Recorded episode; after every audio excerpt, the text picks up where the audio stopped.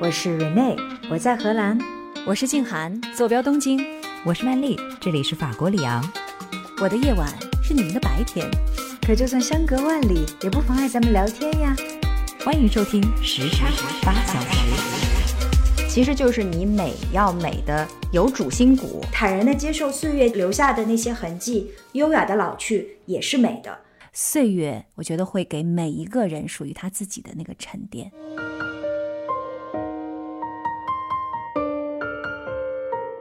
欢迎来到时差八小时，我是住在东京的静涵，我是住在法国里昂的曼丽，我是住在荷兰阿姆斯特丹的 Rene。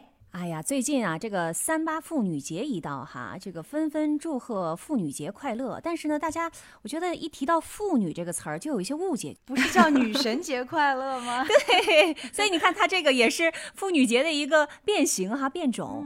那今天呢，我就想聊聊关于妇女和女神的那些事儿哈。有的时候我在想说，哎，青春时光真的更美吗？哇，你一上来就提了一个好深奥的问题呀！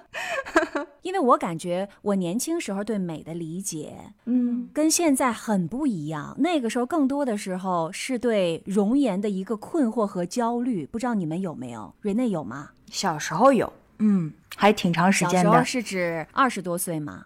给我们讲讲。就是高中的时候哈，我是一个典型的丑小鸭、小胖子，所以可想而知容貌是有焦虑的嘛。然后个性呢又内向、胆小，话也不多，基本上跟漂亮应该是搭不上什么边的。那时候其实对美的概念也很模糊，大致呢就是知道班级里面哪几个女孩是大眼睛、长相聪明伶俐又乖巧。那女生之间总有点相互羡慕嫉妒的这个戏份哈，谁更受男生欢迎啦？谁跟谁好了？谁跟谁又闹翻了？就围绕着那几个呃漂亮的小姑娘展开。所以呢，我当时应该就是一个小跟班，羡慕当时觉得漂亮就是大眼睛、瓜子脸。当然，更重要的就是羡慕人家够瘦，因为我是个小胖子嘛。那你会觉得自卑吗？我应该是的。我觉得那个阶段的我们在学校里面，应该就是以长相分出来的三六九等吧。那我应该就是自认为自己是在食物链最底层的，对容貌肯定没有自信。真的，嗯，不是应该按照学习成绩来分三六九等吗？你们上海人怎么看？就看外貌呢？呃，不能说上海人，只能说在我的生活当中是这个样子。但成绩确实也带给我一些些的优势，因为成绩不错，然后又听话呢，就成为了班主任的这个 teacher's pet，就是 老师的耳目。只是在老师那儿有一些好处，可是也因为我自己是 teacher's pet，然后呢又是一个长相平平，又是一个胖胖的女孩，还曾经有过被同班的男同学霸凌的这样的一个过程。哎，真的啊？嗯，发生了什么？其实也没有到现在电影里面会演的那些那么严重的程度哈，无非也就是一些带有侮辱性质的绰号，然后有过那么几次正面的交锋对峙。这个其实挺不能忍的。我记得小的时候，如果有被取了那种很不好听的绰号，心里是相当相当不开心的。是啊，嗯，呃好在当时并没有发生到任何这种暴力的严重情况哈，而且我已经懂得怎么样去保护自己了。可是心理上留下来的那种关于容貌的创伤，应该还是跟了我挺久的时间的。嗯，那既然是励志故事，自然要讲到成熟逆袭的部分，对不对？对，我们在等这个结局，主要这个结果肯定是好的，因为现在你完全看不出来你有任何曾经是小胖子的影子。其实高中的时候胖啊。还挺难瘦下来的，因为那个时候基本上我们女生的发育都蛮定型的了，是不是？哎，其实小时候减肥还是挺容易的一件事情啊。那要看你胖到什么程度，那还是挺严重的。我举个例子哈，就是那时候我表弟发现了一卷我们家自己人录的那个录影带，里面就是我们一家都去参加我舅舅的婚礼嘛。然后那时候我特别特别的胖，然后我表弟长大以后就拿着那个录影带就威胁我，他说 这。证据啊，以后就 要拿这个证据来买它。对，就是 blackmail 我，就就是那样子。嗯，那好啦，说成功逆袭了哈，这部分比较精彩。进大学之后啊，我的初恋还没真正开始就结束了，也可能也是有容貌上面带给我的一些问题吧。那这个呢，大概就是唤醒我这头骆驼的最后一根稻草，不是压垮，还是唤醒。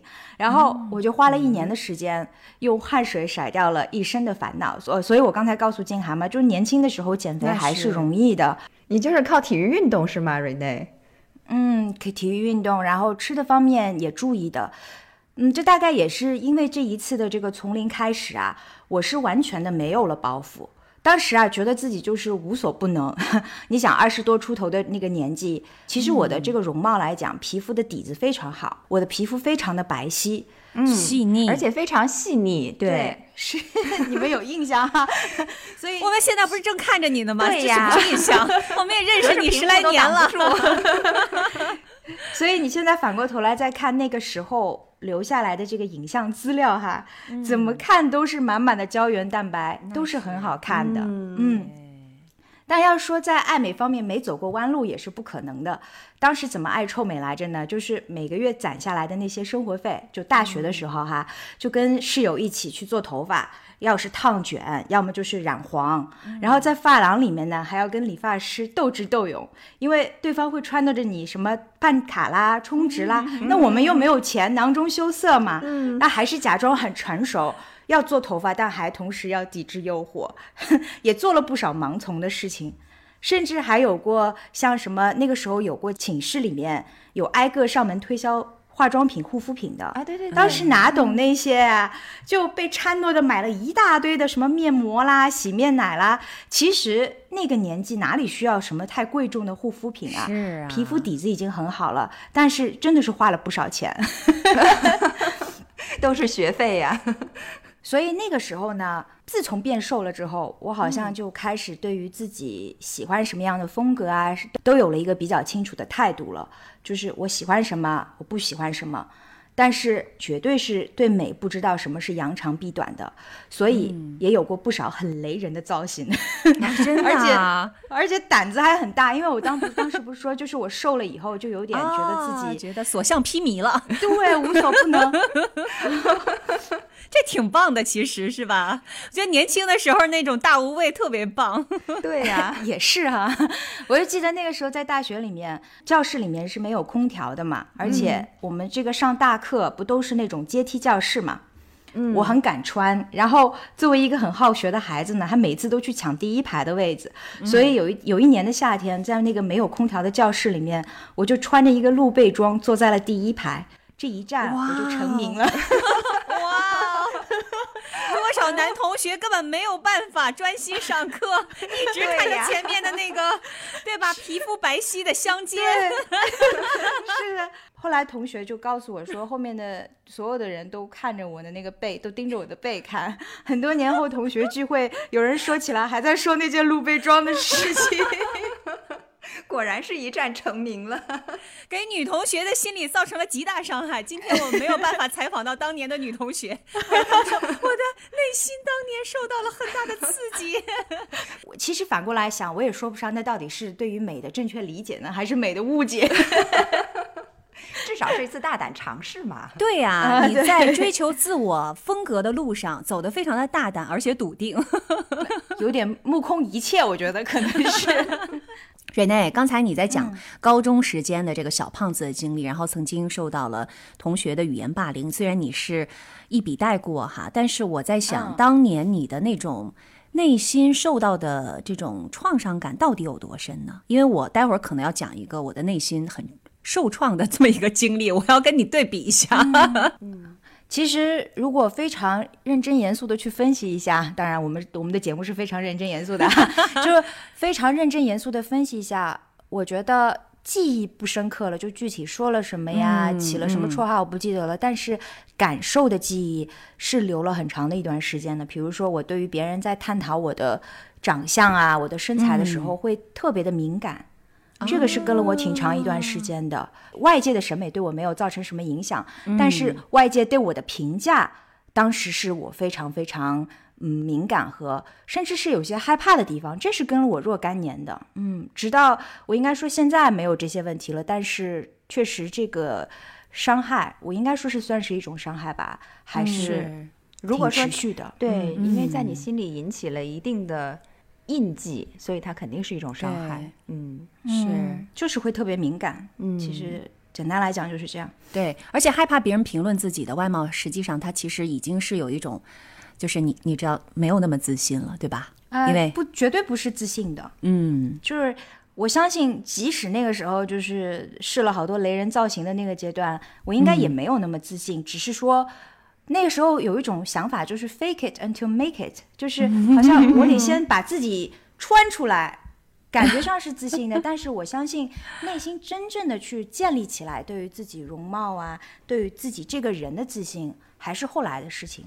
应该说是年龄带给我的。嗯，明白了。哎，那那你受了什么伤害，金兰？听上去好像也挺严重的。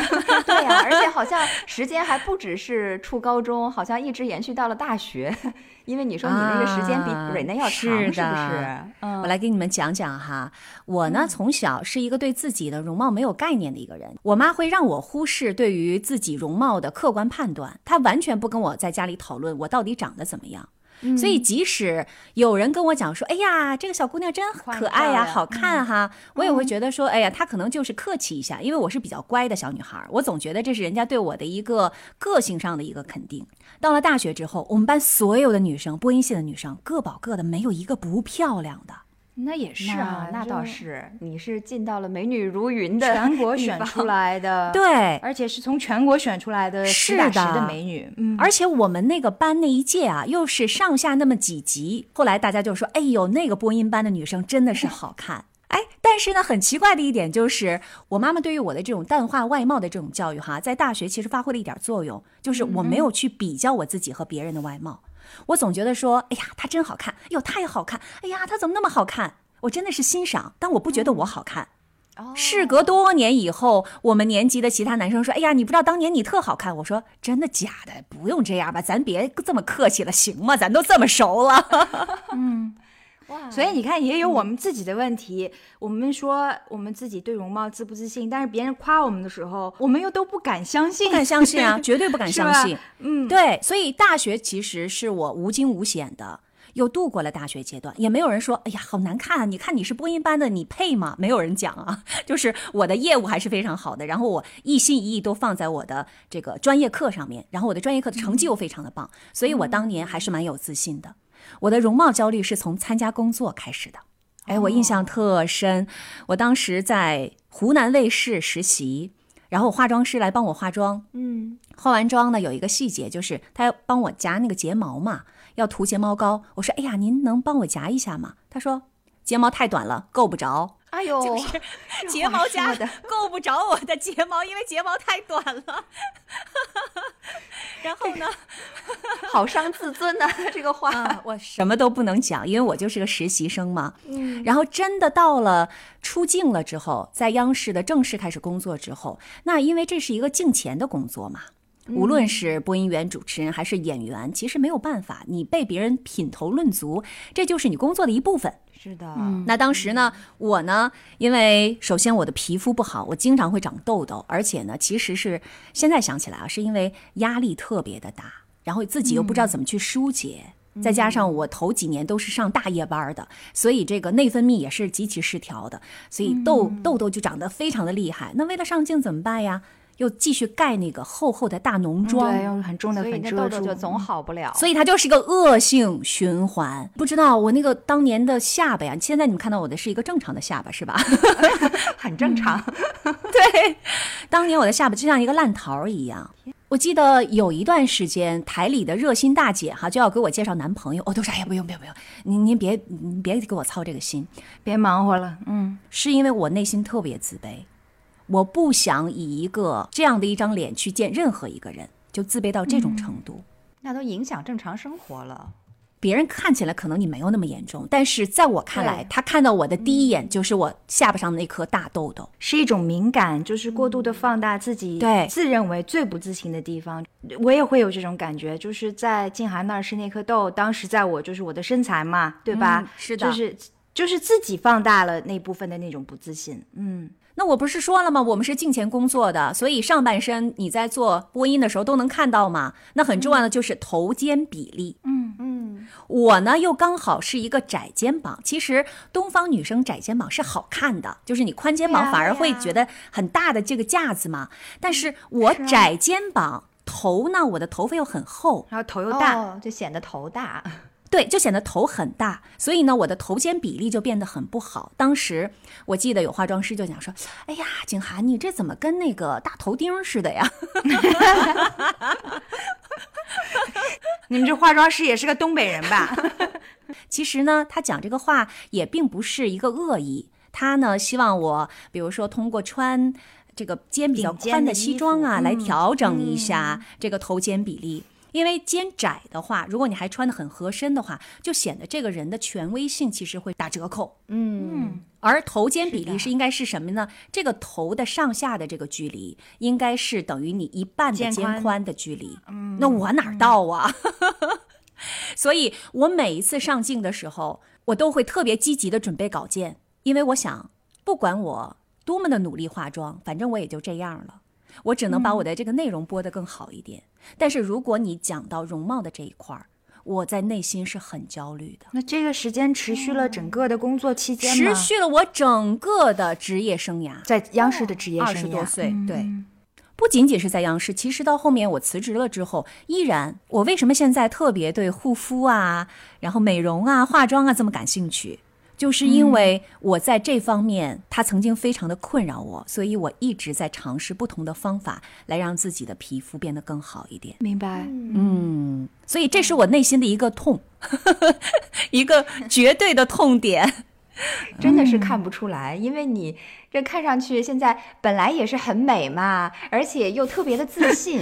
就每次说话的 时候，都展现出来那种从内而外散发出来的自信的光芒，就完全看不出以前有过这种对于美的焦虑啊什么的。那焦虑确实也不会很容易被人看出来，每个人都心里面有自己有一些些不自信的地方吧。嗯，谢谢曼丽哈，对我的这个 自信方面的肯定，我现在其实完全没有了，就是关于容貌焦虑的部分。那这个其实是后来一点一点的。长出来的。嗯，回首我二十多岁的时候，在整个的，我觉得那个是都说女生最好的年华，最青春的、灿烂的。像蕊内说：“哇，我的皮肤吹弹可破，我从来没有过，都是大痘叠着小痘啊。”就是很多年不见我的朋友，但是当年可能还是这个关系比较近的，再见到我说：“哇，你皮肤怎么好了那么多？” 嗯，但是青春期的时候长一些痘痘，真是。再正常不过的事儿了。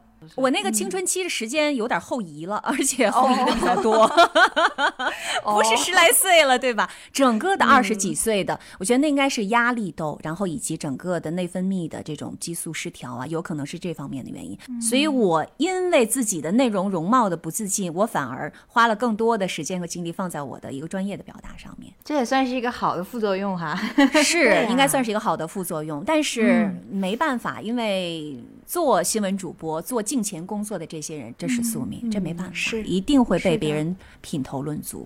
但是说实话，现在回过头来再看我当年的所有那些出镜的资料，我觉得当时我没有一个非常客观的对自我的评价，不知道自己还是美的，是漂亮的，不漂亮人家怎么可能把你选到央视去，对不对？就是啊，是漂亮、端庄、大方的。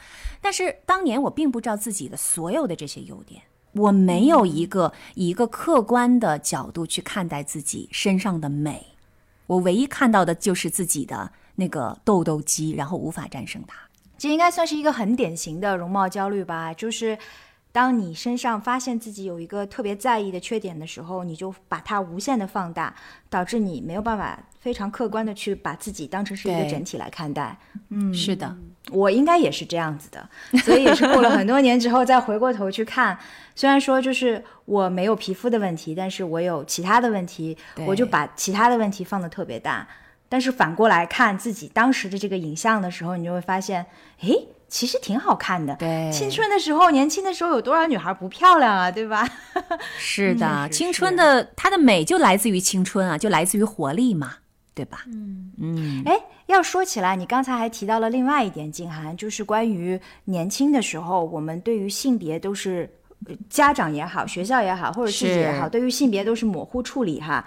可能一定程度上也有一点点好处，因为现在社会可能就不是这样了。但是你看，小的时候，现在的女孩儿、男孩儿也好，有容貌焦虑，是不是这个年龄都更提早了？也是因为他们对于自己的这个性别已经更早的有了认同，而我们当年呢？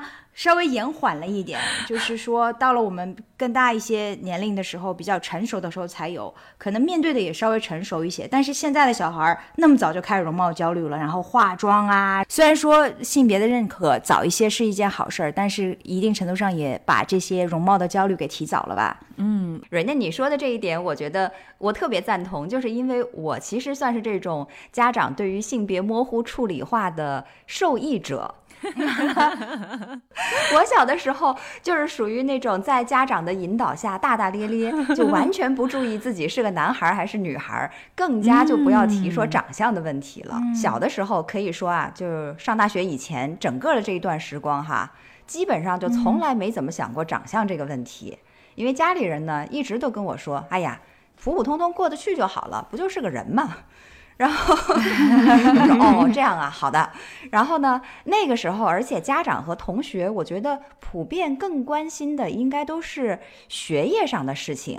我不知道是不是因为我们那个小地方哈，大家对于未来能不能升学，将来考一个好大学，就是特别的重视，所以基本上把目光都放在了你学习成绩怎么样那一块上面。至于这个外表，读的都是什么学校啊？你们上海嘛，这个性别意识觉醒的比较早。对，而且上海就是我觉得升学压力可能比我们那儿要比我们江西要小一些，这是肯定的。我们那儿的话，重心就放在这个学业上面了。所以就是说，当时的学校呢，都是很重视学业的，在其他方面，不管是老师也好，同学也好，好像心思都没有多想。再加上家里面的这种刻意的引导。所以我自己就是从小就没有关注过这个问题，反而是在上了大学以后，因为我后来上的是北京外国语大学嘛，那也是一个比较在这个性别还有容貌方面 比较重视的一所学校。哎，进去了以后，开始有一点点意识了，说哦。我是一个女生呢，然后周边的女生 都已经懂得去化妆、去打扮了，那我也得学习一下。对，可以说我的性别意识是在这个时刻才开始觉醒的。嗯 嗯，那我比较幸运的一点呢，可能就是因为我侥幸是自己长得迎合了这个时代的审美观念。就是我本身天生父母给的遗传基因嘛，就是脸盘儿也是小小的，然后人也长得瘦，所以就并没有过自卑的这种困扰，就是好看呗。我们知道，就是我们从小羡慕的。没有没有，曼丽的这番话很能体现当时对于美的这种一元的理解哈，就是要瘦，然后呢脸要小。我现在也是这样啊，瑞内。哦，真的吗？是的呀。现在至少我个人对于美有了一些不同的理解嘛。对对对，嗯，我正想说，我说瑞内可能是因为长期哈都在国外，所以这方面的意识就淡化了。你看咱们现在在国内看到那种美女，所谓这个典型的美女，尤其是那些女影星。都是流行的大大的眼睛，然后恨不得是锥子脸，而且 蛇精脸嘛。就现在的美女，我确实有些看不懂。说句实话，这是不是年纪比较大了才会说的话？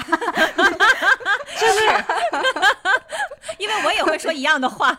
是，我感觉是。美的没有特征，就是美的让人记不住。你说的太对了，千篇一律。我现在看那些影星，我觉得长得都差不多。新一代的影星，我根本分不清谁是谁。再加上名字也非常的相近。是的，暴露暴露年龄了，心态已经开始。不过我们要这个声明一下哈，我们这绝对不是羡慕嫉妒恨，我们就是真心的是不太理解他们的一元审美观念。而且你看，很多人都瘦的都不成样子。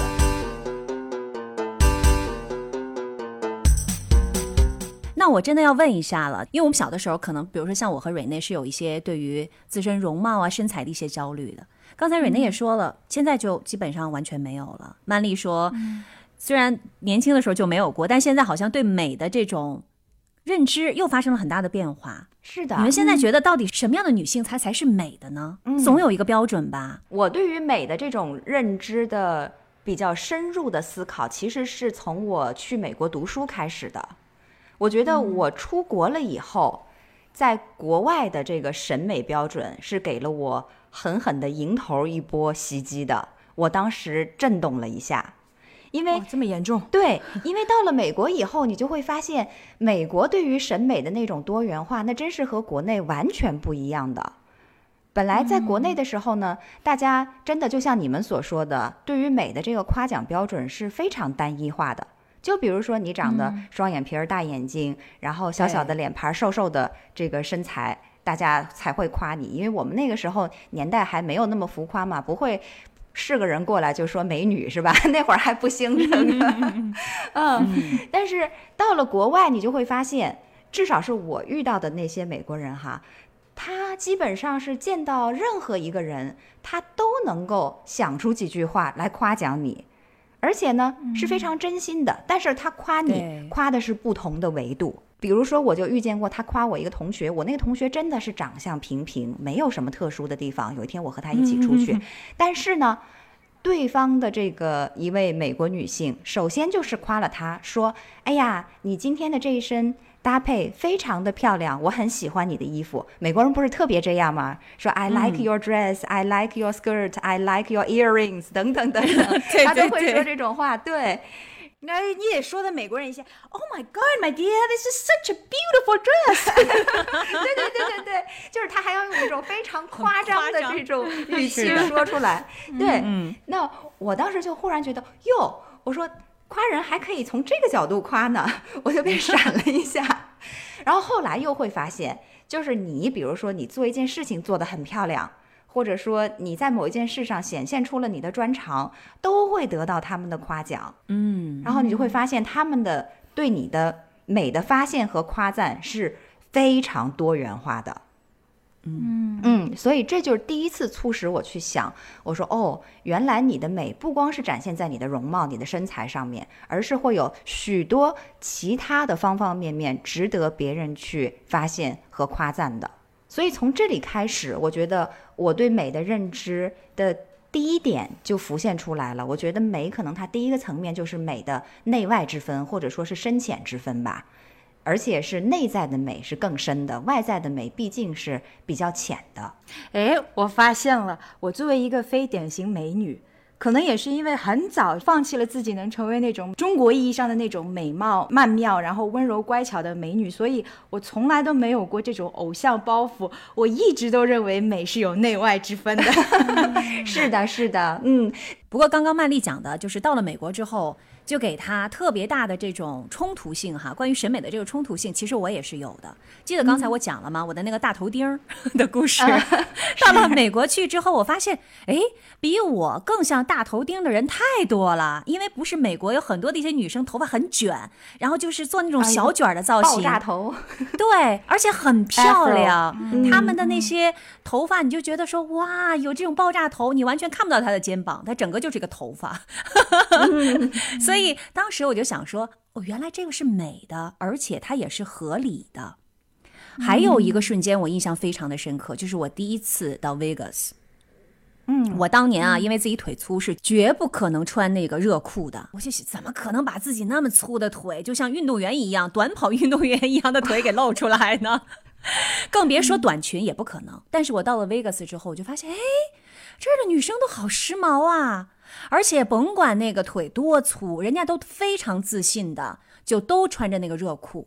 那也是因为 Vegas 太热了，那也可以不用穿呀，对吧？也可以不用穿的那么短嘛，对吧？我觉得这个绝对是代表了不同的审美和不同的这个 fashion trends，就是他允许自己，他接纳自己。哎，我就是这么胖的。所以，在美国到了美国生活之后，我才接纳自己，我是可以穿短裤的，穿热裤的。我觉得我的腿粗一点也没有关系，它不是说那么长也没有关系，它的小我的小腿非常的粗壮也没有事儿。所以到了美国去之后，真的让我感觉到了这种对于美感的不同层面的一个界定。嗯，西方的这种融合其实也是有原因的吧？就是你想他们的这种种族之间的融合，就比我们彻底很多哈。你说我们要找出一个比较普世的、统一的、美丽的形象，就是中国人的样子，对吧？所以你在这个族群里面，你自然会要求说脸小一点、脸大一点。但西方就不一样，黑人、白人。亚裔，然后各种各样，每一个种族可能都会有他自己对于美的定义，所以大家就会更加容易去接纳比较大的一个美多元化。是的，确实是这样。所以对于我来说，到了美国以后，就是上了非常生动的一课，大大的拓宽了我对美的这个范畴的认知。我印象特别深刻的就是，我还曾经看过一个短视频，视频里面就有一个颤巍巍的老奶奶，就特别的普通，衣着也很普通，什么都很普通。可是呢，当她在一架钢琴前面坐下来开始弹奏的时候，哇，这一切就不一样了。我当时就听到那个非常优美的旋律，就行云流水一样从他的指尖就这么流泻出来，我就会情不自禁的感叹，我说：“哎呀，她真是美，这个老奶奶她真的美。”我就看着老奶奶的眼光都不一样了，既羡慕又敬佩，还有欣赏。总之，都是一些非常正面的 positive 的情绪。所以，我觉得这就是外在美和内在美的区别。嗯，那我有一个问题要跟你们探讨了。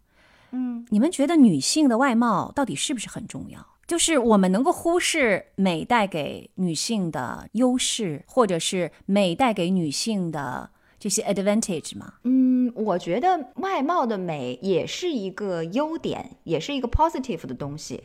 那我们肯定不能否定它的存在，就是说它是一个加分项，但是它并不是最重要的那一项。我只能这么说。嗯，我曾经看到在网上蒋方舟说哈，他说，你看相同的经历发生在美的人的身上就是传奇。发生在难看的人的身上就是遭遇，然后他举了个例子，说这个林徽因之所以能够成为民国有名的才女，说她除了本身的能力之外，就是因为她长得比较好看。你看当时的这个男权社会里面，她能够得到比较多的资源，然后很多的这个男性愿意给他机会，帮助他成长。嗯，所以在他看来，他觉得美对于女性来说是一种刚需哦。所以，静涵蒋方舟的意思是说，女人的美貌其实是她要在生活当中得到优待的一种必须，是吧？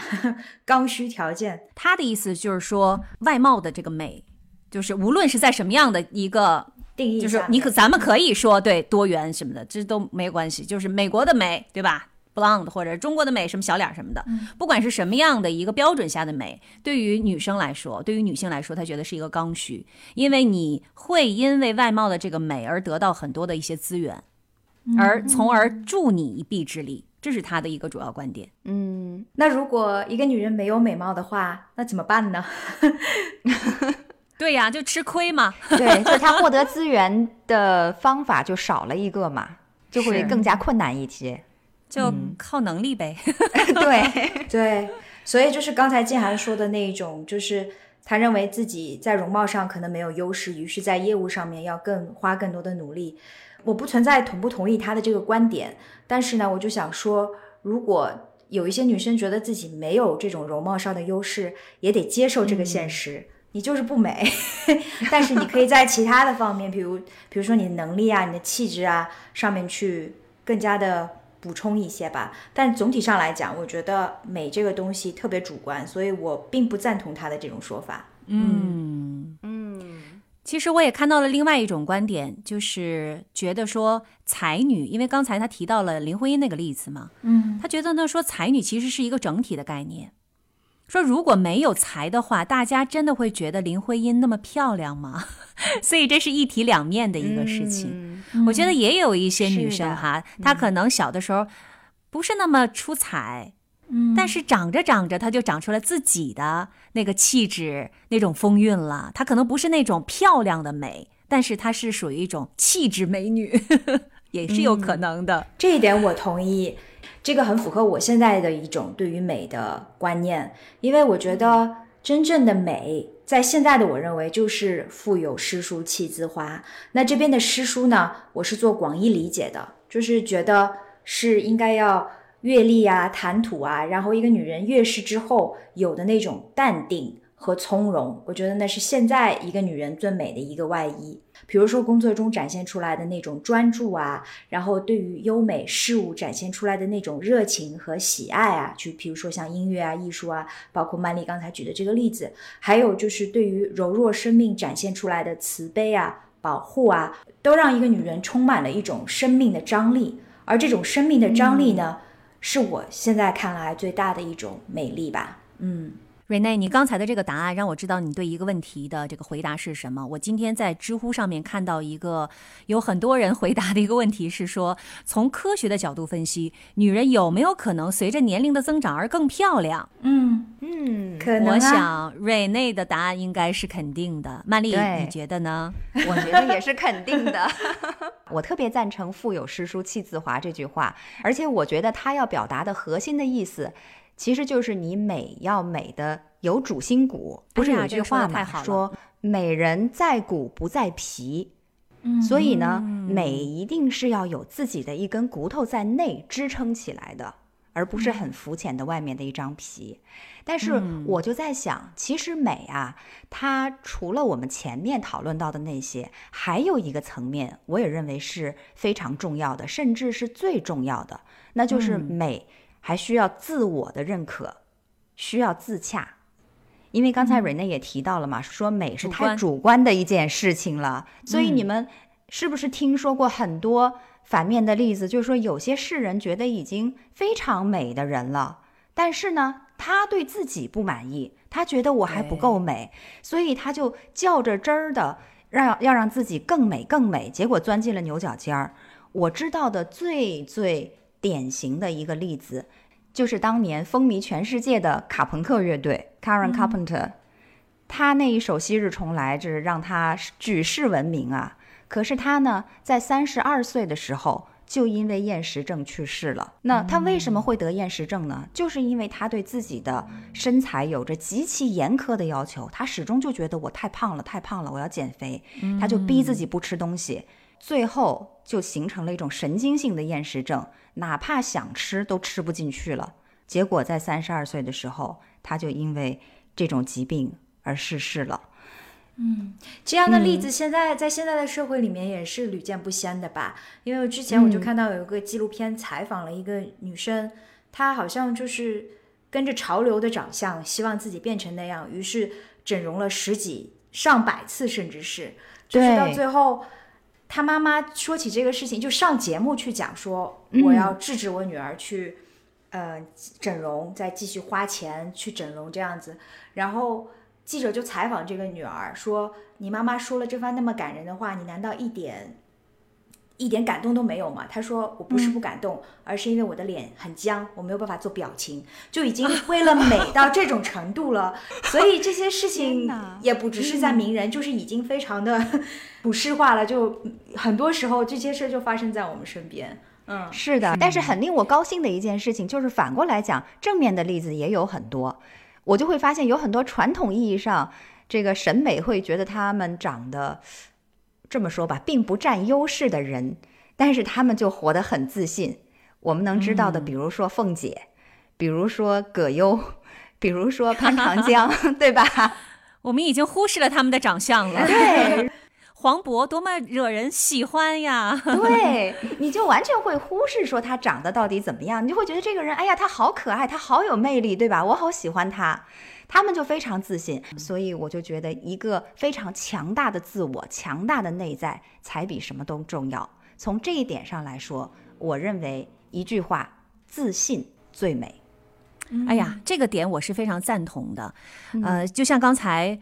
我提到的那个知乎的问题，说女性有没有可能随着年龄的增长而更漂亮？哈，然后其中有一个回答就是说，从科学的角度分析，女性的相貌气质随着收入的增长而增加，因为你的经济基础会体现在你的外貌上。比如说，你健身要不要钱？你健康食物要不要钱？是吧？你得体的衣服要不要钱？啊，等等，他当然他的观点主要的是说，我们因为经济基础越来越强了，所以女性可以支配到自己的用于外貌上面的这些支出也更多了。但是我倒觉得说，这只是从一个角度来看问题。我的观点是，年龄是个好东西。记得有一期我们在讲这个社交恐惧症那一期哈，咱们其中有一个观点就是年龄是个好东西，呃，而且眼界是个好东西。我为什么这么说呢？我为什么真的完全走出了对自己的容貌焦虑？其实就是因为到了美国去之后，然后又来到了日本，看到了那么多多元的不同的审美，然后也在各种不同的这种。审美的情况之下，越来越发现了自己的位置是什么。嗯，我也找到了自己的位置，并且当我发现我不把很多的一些注意力都放到我的皮肤上的时候，我的痘痘也神奇的消失了。当然，有可能是我的青春期终于结束了，油脂分泌也不旺盛了，对吧？对。但是我觉得，其实重点就是我没有那么关注我的脸了，它不是一个焦虑的集合了，所以我的整个的人都轻松了。再加上我真的知道自己的美在哪里了，所以我现在就像曼丽刚才讲的，认识到自己了，有了这个自信了之后，在每一个年龄段，你都能感受到自己的美。嗯，是的。我回应两点哈，第一个呢，就是刚才知乎的这个问题里面说的，经济基础上去了，所以女人就变得更美了。我觉得这个还是一个比较一元化的一个理解，在我看来，其实。应该说是女人的自我价值实现了，她就有了一个更容易有一个自信的美。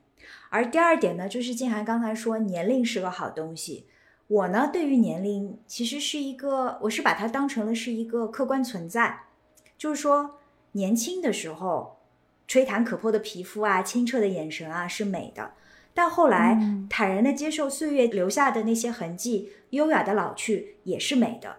因为其实时间对每一个人都是公平的，就是从来不会为任何人的零来停留。是的。但我跟自己定下的原则呢，就是不要为了那些客观会逝去的东西、改变不了的客观情况去悲春伤秋。那会有差别的，应该就是我们对待老去的那种态度吧。所以，用心灵的那种丰富圆满来弥补容颜的那种老去，可能反而会减缓衰老的速度。就像静涵刚才说的那个例子里面，他自己因为不太关注这个自己某一个部分的那个痘痘了，反而痘痘就没有了。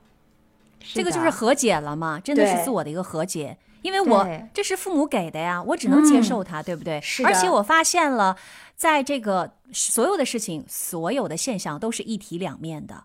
因为我的皮肤年轻的时候容易长痘、出油多，但是呢，它可能是比比较抗老的、抗衰老的。啊，对，因为它油脂型的嘛，是的，对吧？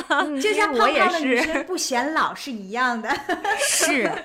还有比如说我头发多，是吗？然后年轻的时候很炸炸的，就很像一个小狮子一样的。但是我妈跟我讲说，你知道吗？到了年纪大了，多么羡慕你这个头发多的人啊！我那些老姐们儿，那个头发一根儿啊掉了一根儿，他们都心疼的不得了。真的是这样，就是白头发都不舍得拔的那种，是吧？你知道，特别是现在这个年代，有多少人就是年轻的时候颜值爆棚，现在都是。觉得自己的发际线上升，有多少人羡慕你啊？所以啊，其实所有的地方都是一体两面的。当年你觉得可能是自己的。缺点和不足的地方，可能现在你慢慢的感觉到了，它现在带给你的不同的一种感受。嗯，还有一个答案很有意思啊，就针对刚才我们说的这个女性有没有可能随着年龄的增长而更漂亮？这个答案我觉得也挺棒的。他说，二十多岁一个长相一般的女生嫁了一个体贴温柔的老公，她就会变得漂亮。身边就有这样的例子。但是呢，如果嫁了一个不好的老公，到了年纪大了就会变丑。嗯，我觉得呢，这一点呢，我一定程度上赞同他。其实呢，身边的家人给你的就是一个爱、关心和情感的支持。当你生活的更舒心了、更滋润了，客观上你肯定就会觉得说，哎呀，你这个精气神更好了，人也更漂亮了。嗯，是的，就是我开头给你们提到的厌食症的例子，其中有一部分呢，也有就是因为。在婚姻和感情上面出了问题，因为男朋友就是说对她不满意，说你怎么这么胖啊？然后呢，这个女生就开始去节食减肥，其实就相当于是这个你的另一半给你的心理上带来了不自信，带来了压力嘛。所以这最终还是说女生内心要强大，要相信自己，就是说我即使胖怎么了，我还是美。嗯，曼丽还是你说的那句话，就是这个美要美的有主心骨，这句话我觉得非常重要。嗯，他就没有失去了主心骨了吗？你们俩刚才说了这么多，我觉得我们都在讲的一个概念，我来总结一下哈，就是要接受自己身体上的不完美，要不去执念改变不了的这个现实，比如说身高啊、体型啊，有的人就是容易胖，但对于可以改变的方面呢？努力的去做适度的改变。为什么我会这么讲呢？因为我觉得其实保持健康的身材，保持健康的身体，或者说注重衣着品味，对于美有自己的理解，这也是作为女人的自我修养。所以我们在是的，是吧？嗯，所以我们正确生活上还是需要去自律。那其实那是爱自己的一种表现，也是接受自己的一种表现。而关于接受自己呢，我现在是这么想的，我跟你们分享一下，就是。如果你觉得你的这个皮肉之躯离完美太遥远，但你要想一想，它陪着你经历挺过了多少的物理的疼痛，带你看到了多少美丽的风景，还带你吃过了多少人间的美味。想到这些之后，你还有什么理由不去爱它呢？对吧？哎，真是也是啊。嗯，我最后想要说的另外一个自我修养的部分呢，就是女人要活的。有精力，就像刚才金涵说的，精力这东西是个好东西。有精力，但是呢，要不世故，要时常提醒自己，带着初心去对人对事。因为如果说我们看到了很多，嗯，生活之后带给我们对于美有了新的理解，比如说西方的教育，那在我身上自己的体会啊，就是具体的事情留下的痕迹并不深，因为都是非常潜移默化的一个变化。因为我对生活，我对于这种生活环境的变化的适应能力还是比较强的。唯一可以算的呢，就是西方生活这些年啊，让我很自然的就接受了文化的多元。文化的多元里面呢，就包括了美的多元。而这种审美的多元呢，我们应该都是受惠者。我算是在中国不起眼的非典型美女哈，两位是大美女。你很美，你不知道吗？即使是这样，也可以非常自信的去做自己。Talk to express, dress to express, and live to express。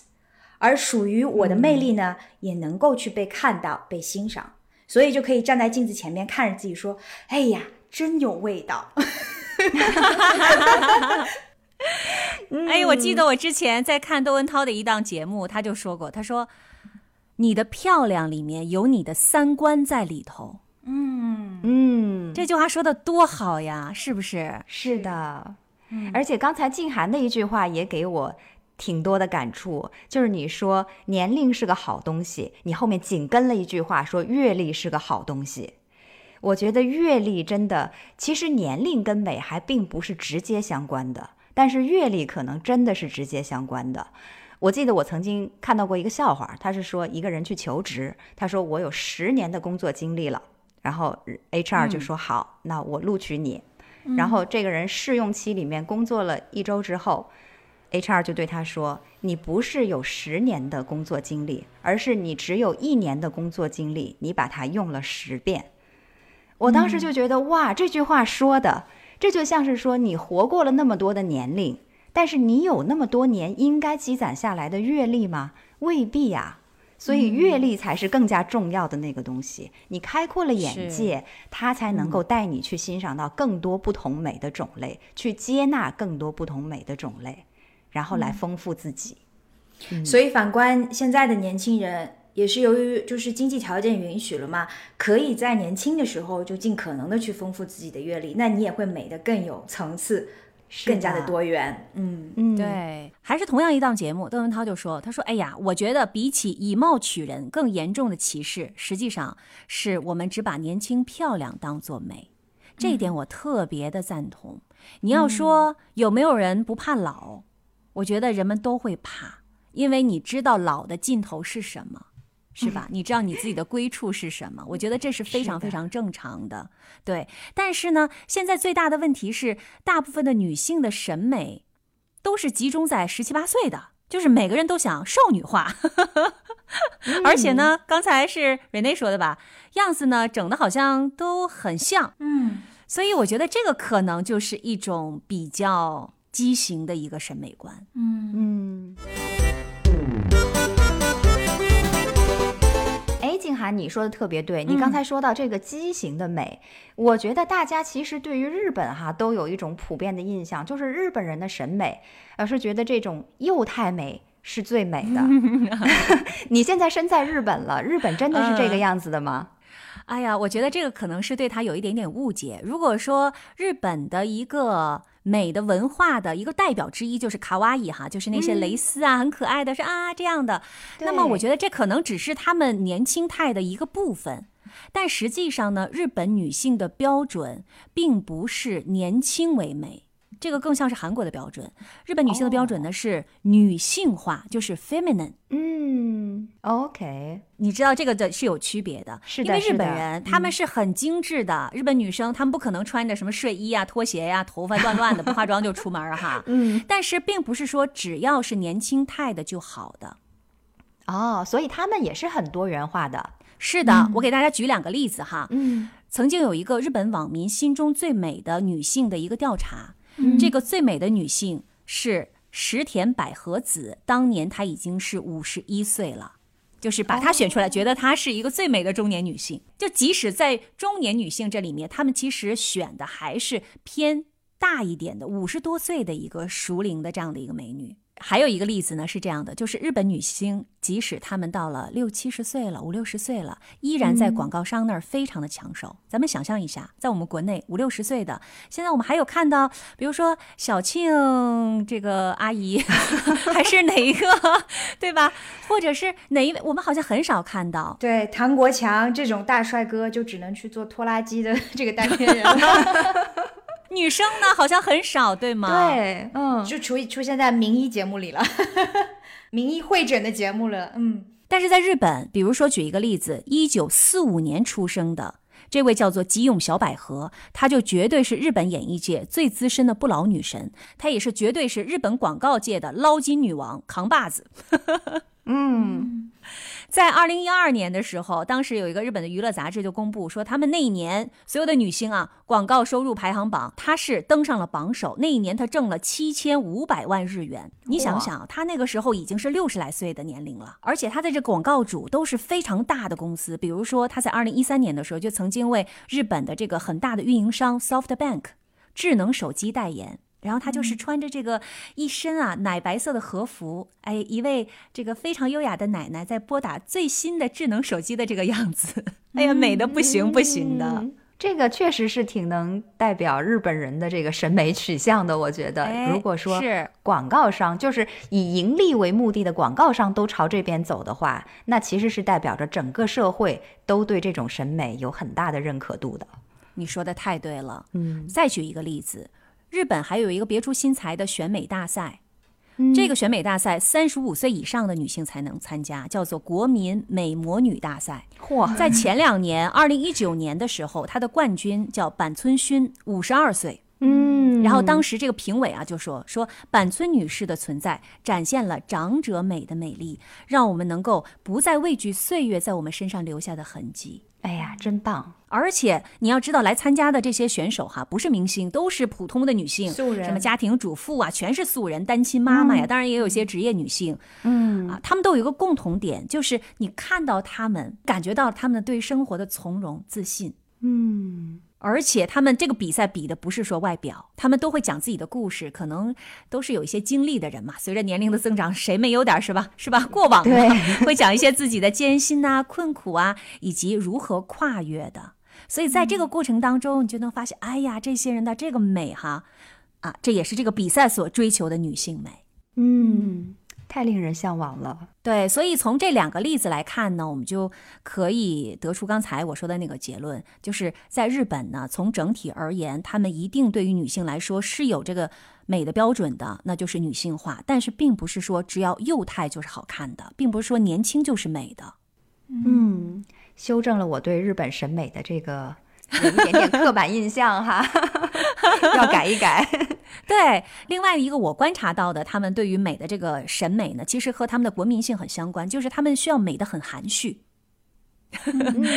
比如说哈，他们的口红色号，你看我们在中国就很流行这个烈焰红唇，欧美也是这样的。但是在日本的所有的人气色号的口红，饱和度都非常的低。嗯，那种烈焰红唇的都是特别给中国游客准备的。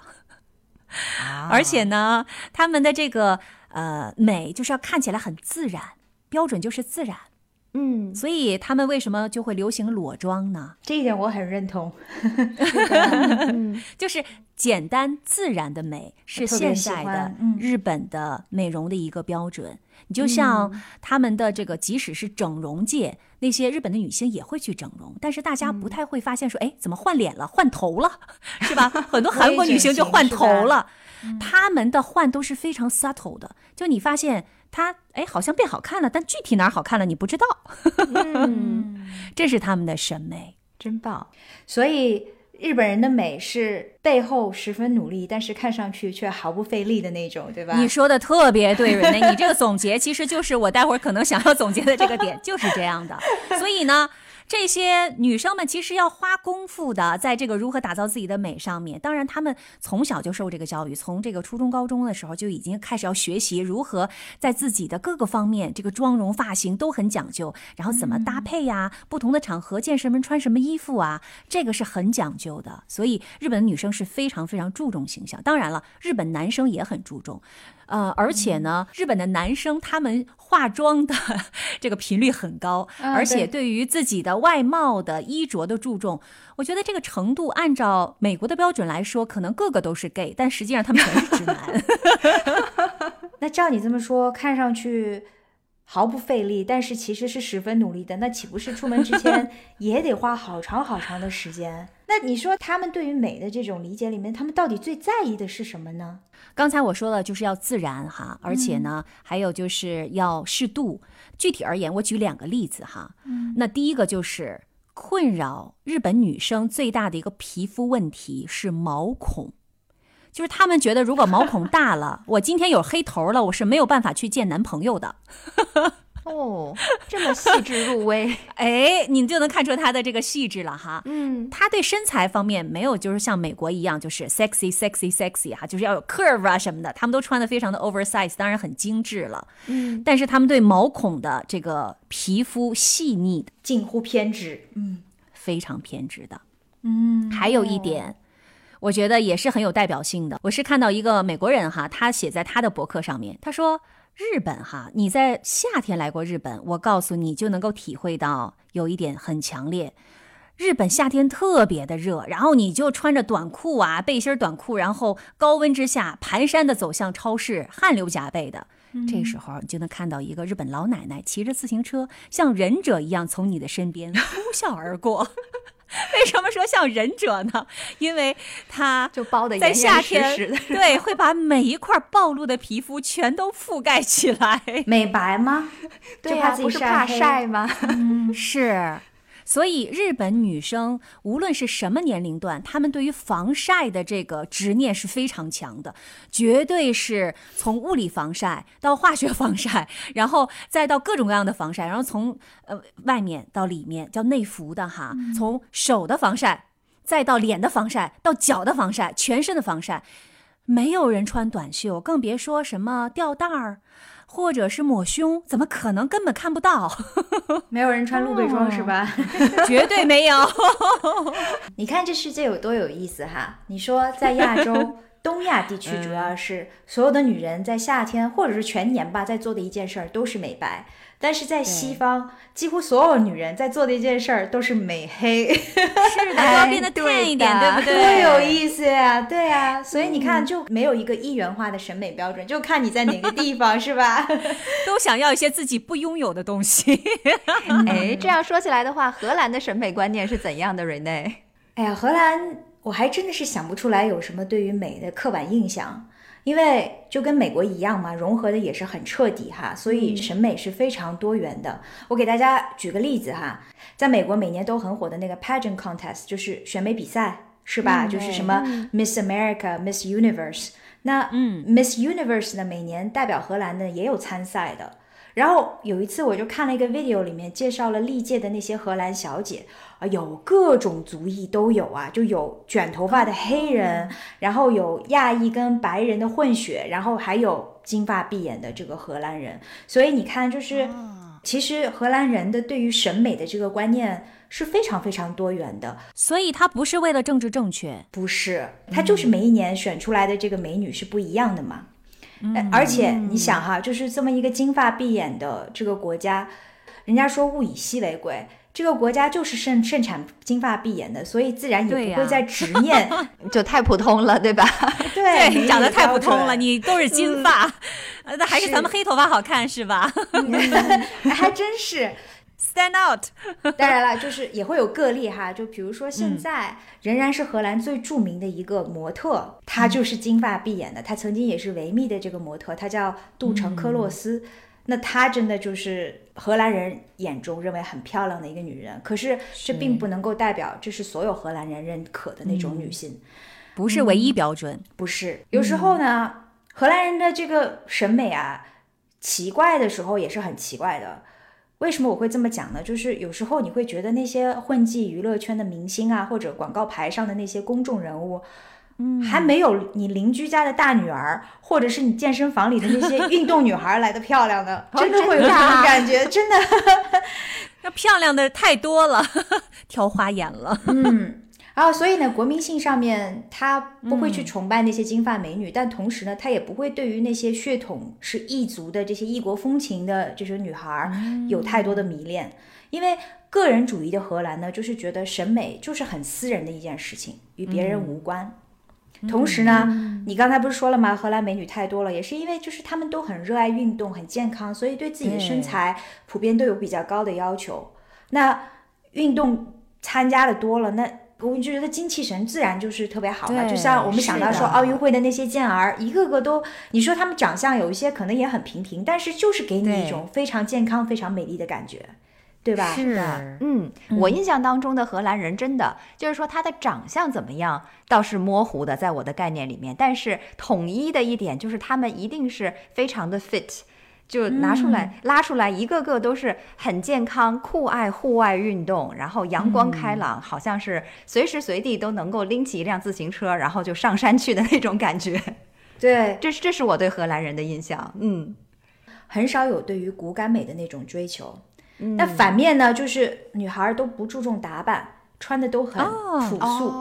嗯，你大多数情况下不会看到大冬天穿着小短裙去参加派对的那种情况，就是我们以前在纽约啊，在伦敦经常会看到的，就是对零下的天气，零下几度的天气，女孩还都穿着那种 black little dress，然后在路上排队准备进那些 club 里面。就是你看 Sex and City。是吧？它多少年前的电影了，但是现在依然是这样，就是很多年前也是这样的。美国就是这样的文化。是这边的荷兰美女呢，就是绝对是那种会穿着球鞋、牛仔裤去参加派对的那种。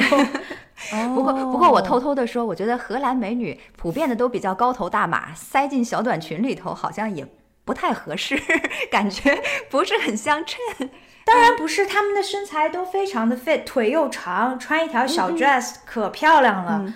所以这就是说到，就是如果说公司里面办个派对啊，就是比如说圣诞晚宴什么，大家还都是会盛装出席的。这个度其实我觉得把握的很好。就是你如果想要去 dress up 去盛装，是真的因为心情很好，而不是说是因为处于一种社会压力。也就是说，I really feel like it，而不是说 peer pressure 是这种样子的。而且万一在那种场合碰到一个穿的有点奇装异服的人出现。即使别人未必能够跟你一样同步去欣赏你的审美，但依然还会盛赞你别出心裁，为你的创意去喝彩。所以荷兰人对于美的这个概念是这个样子的，嗯，也是非常的 down to earth 哈，和你讲的一贯的荷兰人的这种民族个性也是一脉相承的。对，就是真的是。你想穿漂亮了，然后你才会去穿，而不是说，哎呀，你说我们去的这个地方，每个人都得穿成这样，不会这样，嗯，很实用，而且对自己很好。我发现，对，就是很照顾自己的感受，嗯。一想就是非常的舒服。对啊，是的，是挺舒服的，舒哎，舒服这个词儿用的特别好，就是让人感觉就是这种很适度的美丽。嗯，曼丽，你们法国什么样？我可是去了法国之后，我都不怕变老了，因为法国老太太们都太好看了，而且她们还有那么细的腰。我记得啊，有这么一个场景，我就看着一个人的背影，说：“哇，好漂亮啊！”然后她一回头说：“哎，哎，年龄好像跟我想象的就。”老了不少，就是看他的背影是很年，对，很年轻，体态也很好。当然脸上是有一点点皱纹了，这我印象太深了。而且，好像法国老人们也都很会穿，很会打扮，也很有创意穿的。是的，法国人给我的印象就是他们特别有自己的气质、个性和风格。那他们整体的这个外在到底是什么样子啊？反而是被我忽略了。我到了这边以后，就是说一个美女她是不是有腰，或者说她脸长得到底怎么样，我还真没有太注意。你看，我就肤浅了，是不是？没有，我就肤浅了，对不起。不是，但是总是有一些我这样肤浅的人的。但可能是因为我觉得我在法国待的时间久了嘛，待的时间久了以后呢，你就会被他们在骨子里的那些东西所吸引到。因为法国女人呢，嗯，怎么说？我觉得和有一个非常有意思的点，就是和日本女性跟荷兰女性比起来，我觉得法国女人是处在比较中间的这么一个位置。你看，日本女人或者更广泛一点说，亚洲女人，咱们提起来好像都是一种小女人的形象哈，就比较娇娇柔柔的，非常温婉柔顺，小鸟依人。而包括荷兰在内的北欧的女性呢，嗯。给我的总体印象是在另一独立自主，对，就通常他们都是巾帼不让须眉的那种，都是大女人。就像上次瑞内说的，我记得说拖个大行李箱走在街上走，也没有男士说要上去帮一把，都觉得他们自己就行了。但法国女性呢，她就兼有这种大女人的独立鲜明的个性和小女人的那种温柔娇媚，这个分寸感的拿捏，我是特别钦佩他们的。那法国女人给我。第一个最深刻的印象都是他的气质和个性。首先，我来到这里，第一印象就是他们整容的比较少，肯定不能说没有吧，但确实是比日韩甚至比中国的影视圈都要少多了，是不是？人家整的你也不知道，咱也看不出来呀。对，也是哈，就是微整那种。对，但是不像我们，就是说有些整的实在是太大刀阔斧了，然后让人一眼就看出来的。嗯，他们也是比较 subtle。而且呢，就美的比较有特色。我印象当中比较深刻的一位女星，就是一个叫 Vanessa 巴哈蒂的人。她你们知道吗？她是 Johnny Depp 的前妻。嗯，而且她也前妻太多了。哦，好吧，她在法国还是非常著名的一位女星的。嗯，而且她还曾经是就是 Chanel 的那位老掌门人老佛爷的心头好啦。嗯，说实话，长得不错。但是它有一个特色，就是它两颗大门牙之间啊，有一条特别特别大的缝，对，就恨不能就有半颗牙的那种距离。嚯，这要搁咱们这个影视圈里头，是不是刚成名的时候早就去整掉了，对吧？但是它不，它就一直留着。结果呢，这个大门牙缝儿反而成了它的特点，而不是缺点了，不是丑。他只要咧嘴这样一笑，阳光灿烂的一笑，露出那条缝儿，人看就说：“哎呀，瓦妮莎来了。”所以你看，人家对于美，他就有独特的理解。我就不惧，我就把我的这个大门牙缝露出来。还有呢，就是，哎，再往早了说，非常著名的香奈儿，他也是，如果论长相，也是非常平平无奇的嘛。但是他靠的就是他的才华、气质还有风格。我觉得在法国呢，这样的人真的是数不胜数。另外还有一点，我发现法国女人的一个本事呢，就是能够把 “less is more” 这句话发挥到极致。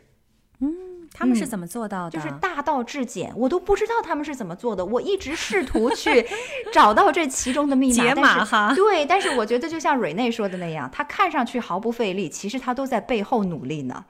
大街上走走，你就会发现，基本上法国人穿衣服就是他们的衣着三原色，就是黑白还有蓝。就这三种颜色搭来搭去，而且基本上都是纯色。可是呢，他们就是有那种神奇的手，普普通通的衣服，什么白衬衫啊、牛仔裤啊，搭出来以后，你就会觉得怎么就这么简单，但是能够这么迷人呢？我就一直想学，但是目前。来说还没有学习到。我觉得快了。本来曼丽的这个底子就非常的好，而且呢，环境的浸染也是很重要的，对吧？嗯，我也有这种感受。配色简单，但是线条的设计呢是非常匠心独具的，再加上很漂亮的配饰，这也很是的，是的。嗯，除了刚才蕊内说到的这两点，剪裁呀、配饰，我觉得当外在的这个衣服简单的时候，你内在这个人。他的气质、自信啊，就会出来的更多。因为如果你弄很多的蕾丝啊，弄很多的一些很繁复的设计，你这整个人就被淹没掉了。所以，当你看到一个充满了自信，然后有一些哪怕有很多的一些鱼尾纹的一个法国女性哈，她穿着白衬衫，然后那个牛仔裤，你都觉得在那儿阳光底下笑着，你觉得好美啊！因为她整个人被你看到了，而不是她的衣服被我们首先看到。是的，他就是整体站在那里，就有一种随性洒脱。对，这个是让我非常羡慕的一点。嗯，那这个就是要内修了啊。是的，但是他的外在也很好，所以是内外兼修，是是要的。哎呀，今天关于青春时光更好吗？好像我们聊了很多哈，也回忆了自己的青春时光，然后呢，也说了说自己现在对于美的这个感受。还有呢，就是我们现在所处的这个国家不同的一些审美的标准。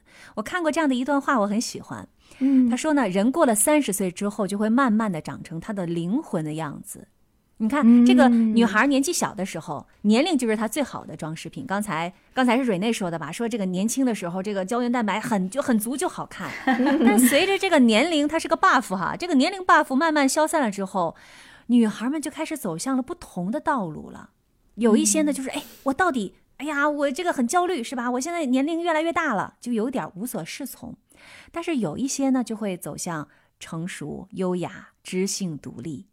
那么年轻女孩可能拥有的是青涩的美好，但是成熟的女生呢，拥有的是魅力、气质。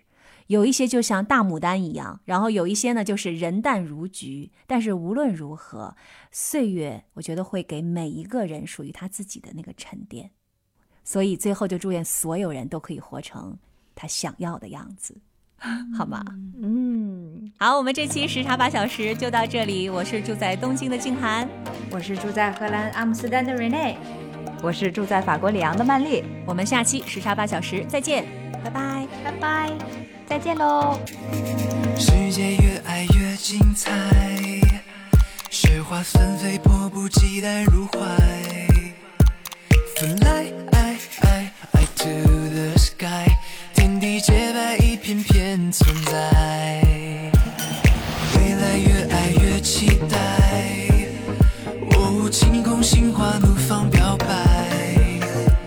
Fly to the sky。像彩虹一重重盛开。我们都需要爱大家把手都牵起来。Together for a shared future 一起来一起笑